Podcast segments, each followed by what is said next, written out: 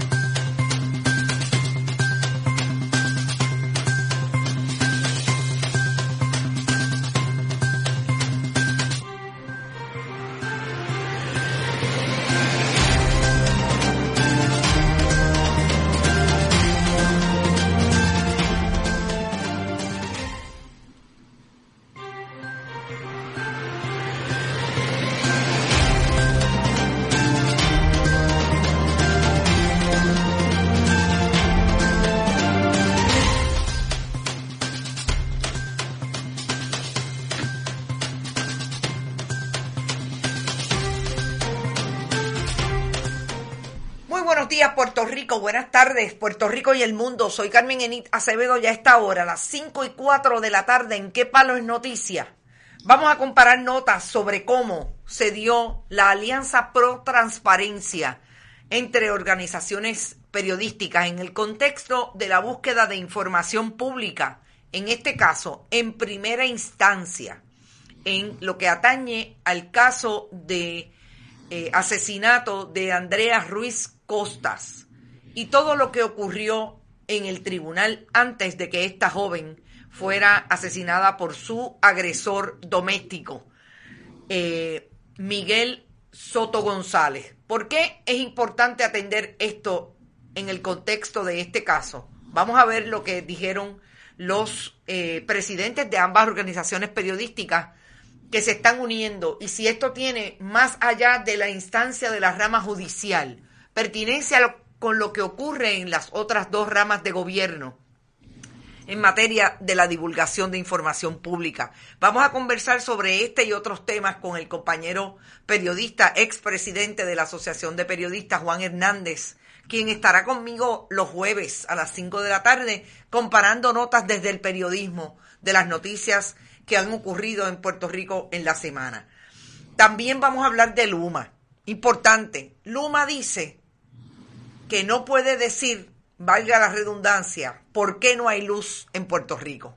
¿Por qué a las 12 del mediodía habían 800 y pico de mil personas sin servicio de energía? ¿Por qué en Río Piedras llevan 13 días en la urbanización San Agustín? ¿Por qué hay a esta hora sobre 500 mil personas sin servicio de energía? Y como siempre, compartan, compartan, compartan. Vamos a bonitasradio.net porque allí usted puede donar a través de PayPal y tarjetas de crédito. También puede hacerlo en la Fundación Periodismo 21 en su ATH móvil. Fundación Periodismo Siglo XXI en correo. Cheques y, y giros a nombre de la Fundación PMB 284 PO Box 19400 San Juan, Puerto Rico 00919-4000. Y como siempre, recuerden que estamos en Bonita Radio, Bonita-Bajo Radio en Twitter, Bonita Radio en Instagram. Y asimismo, están con nosotros iBox, iTunes y Spotify. Siempre allí los programas tipo podcast, podcast y en YouTube cada vez que terminamos los programas. Recuerden, están con nosotros siempre la cooperativa Abraham Rosa, la cooperativa eh, Vega Alta Coop y Buen Vecino Café. Y a esta hora también vamos a contextualizar, interesante, lo que esa alianza pro transparencia también tiene que cuestionar hoy, de que la rama judicial se constituya el Tribunal Supremo y certifique un asunto que está relacionado con la petición de información pública sin que nadie se lo pidiera.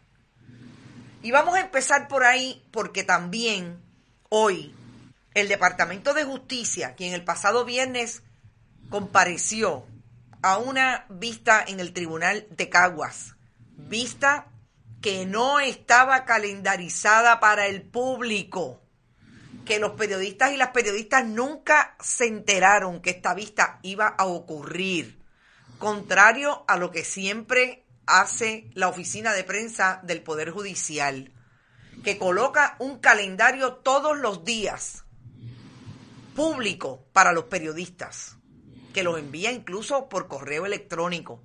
No estaba no solamente el calendario, tampoco estaba en calendario del tribunal allí en la en el portal de la rama judicial para que se enteraran los periodistas y cualquier persona que quisiera comparecer, todavía partiendo que los procedimientos judiciales son públicos. Interesantemente, hoy el Departamento de Justicia, que compareció a aquella vista, pero cuando los representantes de los gremios fueron allí por enterarse por una fuente de información que estaba ocurriendo, la jueza los sacó de la sala. Y eso hoy lo contesta el Departamento de Justicia con que no tiene problemas con que la defensa de Miguel Soto González tenga una eh, los audios de esas eh, de esos procedimientos allí en el tribunal antes de que tomara la decisión de matar a esta joven pero que sí tiene problemas de que la prensa y la familia de Andrea Ruiz Costas tengan esa información. Yo lo digo porque esta controversia empieza hoy relacionado a lo que el departamento, el Tribunal Supremo ha decidido que no quiere entregar esos audios a las diferentes partes que lo piden, a la familia de Andrea Ruiz Costa y a los periodistas y a las periodistas que fueron representados por los dos gremios que los representan, Overseas Press Club y eh, la Asociación de Periodistas. Vamos a hablar con el compañero Juan Hernández sobre lo que está pasando y la Alianza Pro Transparencia. Juan, bienvenido. ¿Te está gustando este episodio? Hazte fan desde el botón apoyar del podcast de Nivos. Elige tu aportación y podrás escuchar este y el resto de sus episodios extra. Además, ayudarás a su productor a seguir creando contenido con la misma pasión y dedicación.